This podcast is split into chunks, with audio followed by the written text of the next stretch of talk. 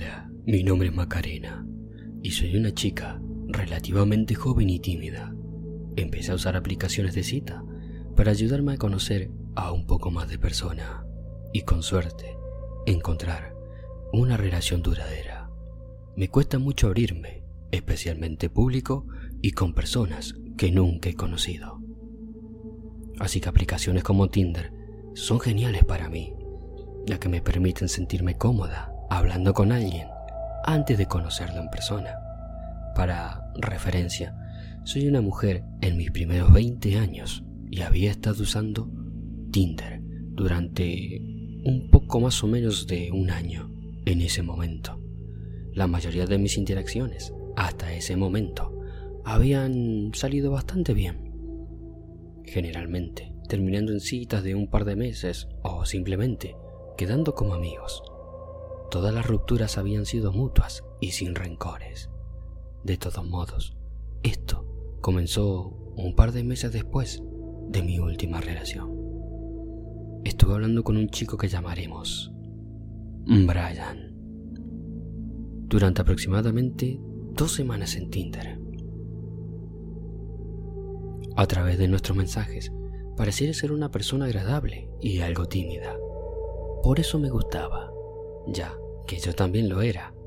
Finalmente, después de dos semanas, me invitó a salir en una cita y nos encontramos en un restaurante local más tarde esa semana. Al conocernos en persona, inicialmente nada parecía extraño. Uno de mis mayores miedos era que no se pareciera nada en sus fotos. Pero él no lucía diferente y era tan reservado en persona como lo había sido por mensaje. Nuestra conversación durante la cena, esa noche, fue realmente incómoda. Él apenas hablaba y seguía mirando a su alrededor. Yo tampoco era muy habladora.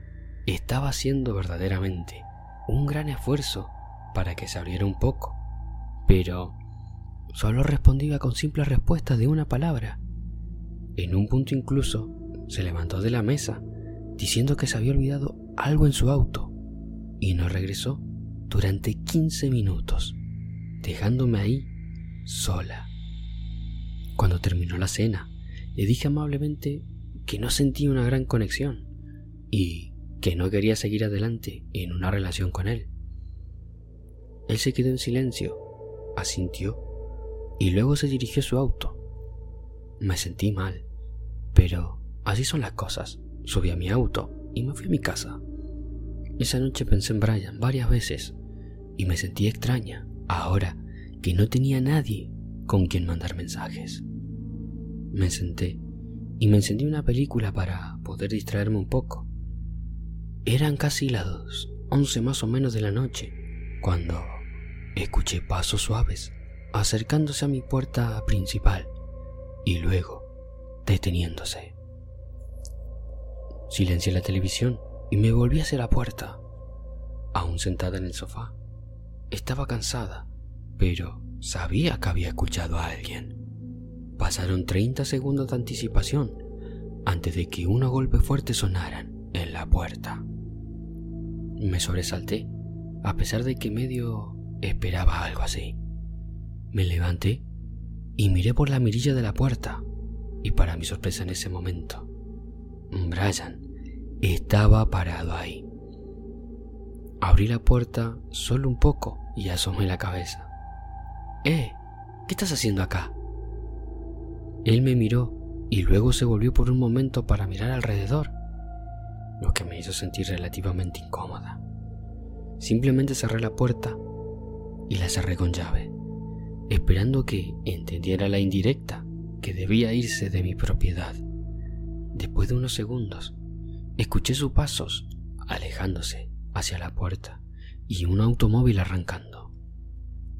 Miré por la ventana para asegurarme de que se hubiera ido y luego me senté nuevamente en el sofá.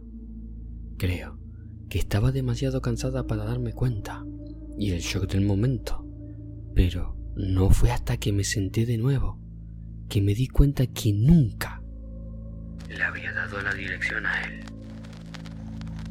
Un sentimiento malo realmente me invadió en ese momento. Fui a revisar por la ventana nuevamente para estar segura.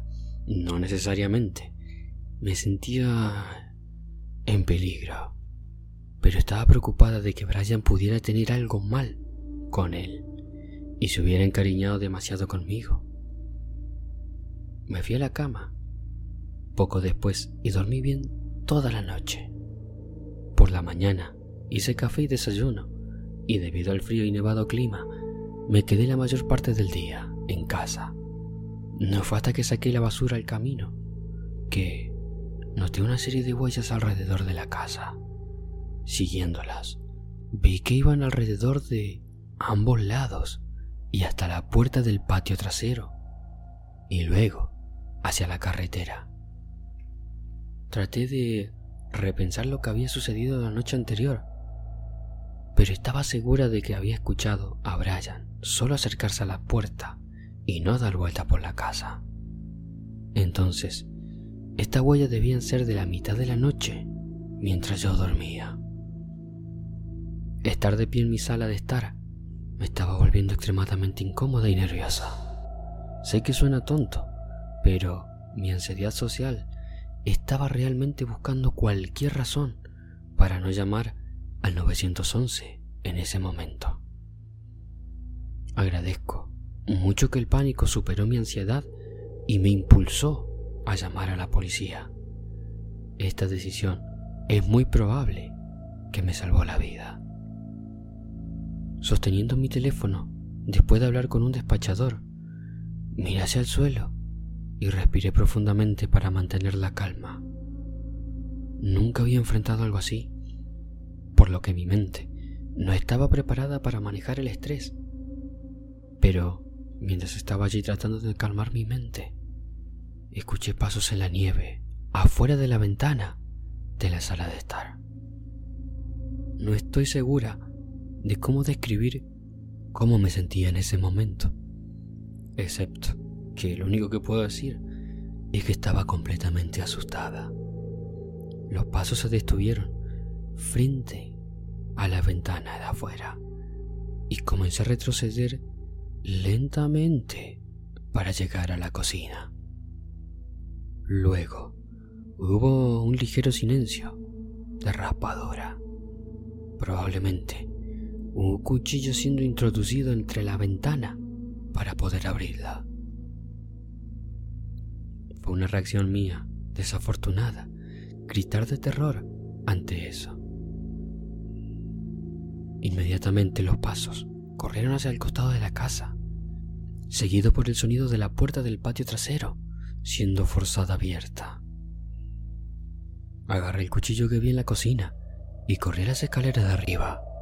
Doblando la esquina, vi un vistazo de Brian afuera de la puerta de cristal trasera, tratando de forzarla para poder abrirla. Me encerré en el baño, llorando y aferrándome al cuchillo de cocina que tenía mientras escuchaba los golpes. Rasguños y golpes de la puerta trasera sonaban como un oso tratando de arañar y golpear para poder entrar. Esto continuó quizás durante dos o tres minutos, que la verdad se sintieron como una eternidad. Pensé en todas las cosas horribles que planeaba hacer cuando entrara, lo que todavía me puso más nerviosa. Pero luego, un golpe en la puerta principal se impuso sobre el sonido de los golpes en la puerta trasera, que se detuvo de inmediato. Un oficial llamó desde afuera y corrí directamente hacia la puerta principal. Aunque Brian yo pudieron encontrarlo bastante rápido y admitió sus crímenes. Aunque dio pocas razones para poder hacerlo, parecía realmente loco e inestable. Es aterrador pensar cómo esto ocurrió después de conocer a alguien aparentemente normal y amigable. Toda esta experiencia me dejó con terribles problemas de confianza y dejé de usar aplicaciones de citas. Una de las cosas más aterradoras fue que la puerta trasera estaba casi completamente destruida y apenas colgaba de la cerradura. Era probable que, si la policía no hubiera llegado solo unos minutos más tarde, él hubiera logrado entrar. Y quién sabe lo que habría hecho si me hubiera alcanzado.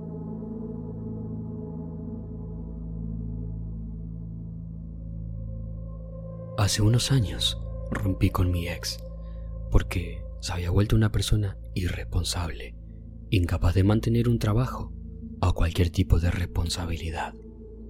Así que simplemente esto no iba a funcionar. A pesar de la persona que era, nunca pensé que haría algo como esto. Los pocos meses después de la ruptura fueron tranquilos y pacíficos. Disfrutaba de mi vida de soltera nuevamente simplemente pasando los días. Sin embargo, una noche, cuando regresaba a casa del trabajo más tarde de lo habitual, y entré en el camino de entrada, vi a un hombre vestido de negro, parado afuera de una ventana en el lado izquierdo de mi casa, como si estuviera tratando de mirar adentro. Obviamente, esto fue realmente espeluznante y retrocedí del camino de entrada y estacioné más abajo en la carretera, llamando a la policía. Esperé que aparecieran y una vez que me informaron que quien fuera que hubiera sido se había ido, entonces pude entrar. Los agentes me preguntaron si tenía idea de quién podría haber sido, pero en ese momento dije que no. Nuevamente, nunca pensé que mi ex fuera ese tipo de persona y no había nadie más a quien pudiera pensar que podría ser. La siguiente semana también transcurrió sin problema alguno, aunque me aseguré de cerrar todas las ventanas todas las noches. Sin embargo, una mañana me desperté con el sonido de movimientos afuera de la ventana de mi dormitorio. Sonaba como si un animal se moviera en un arbusto, aunque mi pensamiento inmediato fue ese hombre que había visto mirando por la ventana la semana anterior. Salté de la cama y me vestí rápidamente. Las persianas estaban cerradas, así que sabía que nadie podía ver nada. Pero ahora sentí la necesidad de ver por mí misma si alguien estaba ahí o no. No quería llamar a la policía nuevamente, solo porque una ardilla estaba quedando en el arbusto. Así que abrí las persianas. Incliné la cabeza más cerca de la ventana para poder ver por el lado de la casa, pero aún no había nadie. Suspiré, sintiéndome inmediatamente más segura, y continué con mi mañana, como de costumbre, antes de ir al trabajo. Al regresar a la casa, bastante tarde otra vez, estaba exhausta. Preparé una pequeña cena y luego vi un poco de televisión antes de decidir acostarme temprano.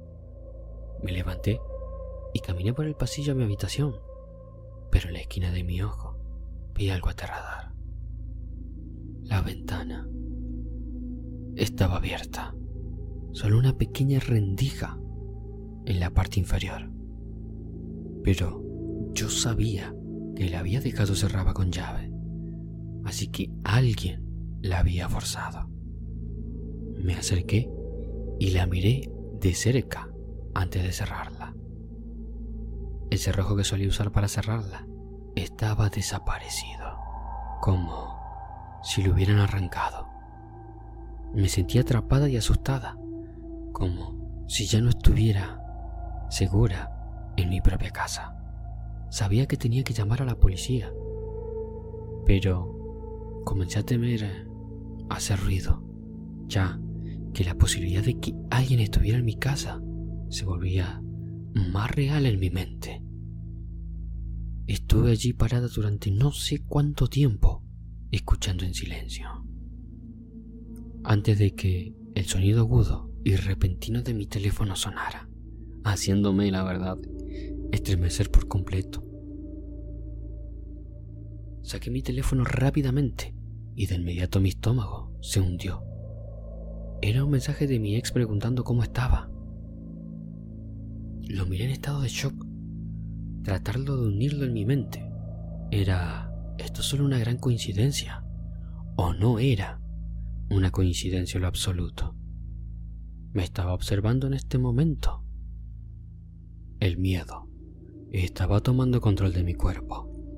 Miré frenéticamente alrededor, acurrucándome en un rincón de la habitación para que nadie pudiera acercarse por atrás.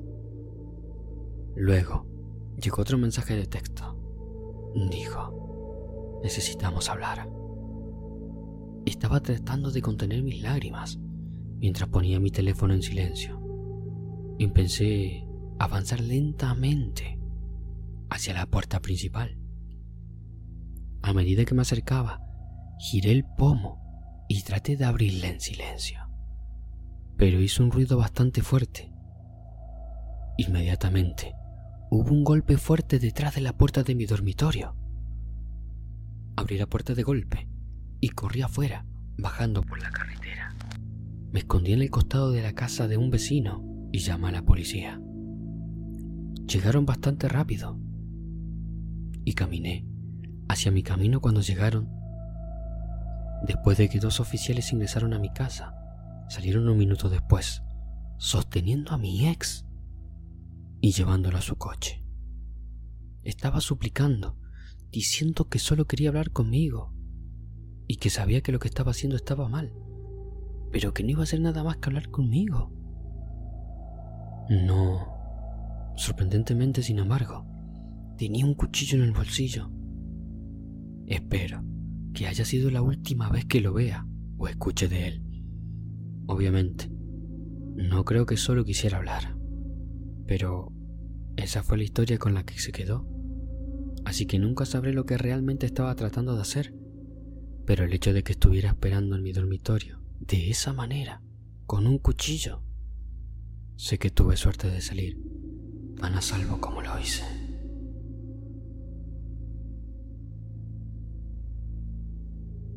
Muchas personas tienen historias de exnovios o parejas, pero la mía en realidad solo era un amigo, que voy a llamarlo Sandro, para mantener todo en privado. Nos conocimos en mi tercer año de secundaria, a través de un amigo en común, y nos hicimos bastante cercanos, relativamente rápido. No íbamos a la misma escuela, ya que vivía a unos 30 minutos de mí, pero pasábamos todos los fines de semana juntos. Comíamos, dábamos vueltas y simplemente hablábamos. A veces íbamos juntos a conciertos y fiestas también. Diría que éramos mejores amigos, el uno para el otro. Sin embargo, siempre fue un poco extraño. Me enviaba mensajes todo el tiempo, y me refiero a seis o siete veces seguidas, si no respondía lo suficientemente rápido. Pero yo sabía que tenía mucho en su vida, o eso pensaba. La amiga en común que nos presentó se llamaba Camila. Una noche, Cam y yo estábamos hablando y ella me dijo que pensaba que él podría estar mintiendo sobre algunas cosas bastante serias que nos había contado cuando nos conocimos por primera vez. Había afirmado que su hermana tenía cáncer, pero cuando Camila y él estuvieron juntos, y se mencionó el tema. Su historia era algo diferente. Cuando Cami me contó esto, decidimos revisar el perfil de Facebook de su madre, a quien había agregado recientemente. Ella publicaba prácticamente todo, pero no encontramos nada sobre ese asunto importante, lo cual habría sido publicado. Nunca conocí a su hermana, ya que nunca pasamos mucho tiempo en su casa. Pero eso no me pareció extraño, ya que tampoco quería que nadie fuera a mi casa. Mientras hablamos de esto, compartimos otras cosas que nos parecieron un poco sospechosas. Como que decía que podría tener cáncer o que estaba en el hospital por razones muy graves. Pero luego estaba completamente bien, solo unas horas después. Después de discutirlo entre nosotras, no podíamos creer cuánto nos mentía. Me sentí destrozada de que alguien a quien llamaba mi mejor amigo me estuviera mintiendo sobre cosas tan terribles. Acordamos hablar con él al respecto y luego distanciarnos de él. Quería hablar en persona, pero Cami le envió un mensaje de texto primero. Y fue entonces cuando me inundaron los mensajes. Todo comenzó con él diciendo que tuvo una convulsión, lo cual después de todo lo sucedido, obviamente, no le creí para nada. Me llamó muchas veces mientras estaba en el trabajo y llegó a ser demasiado. Decidí llamar a Cami y averiguar qué estaba pasando y ella me dijo que él también se había vuelto loco con ella. Terminó bloqueándolo, su número, porque la situación se volvió verdaderamente insoportable. No quería simplemente desaparecer de su vida, pero su comportamiento era sinceramente perturbador. Decidí enviarle un mensaje de texto diciendo que no quería ser amiga de alguien que me miente, especialmente sobre asuntos tan delicados. Después de eso, no le envié más mensajes, aunque no sé por qué, pero simplemente no podía hacerlo.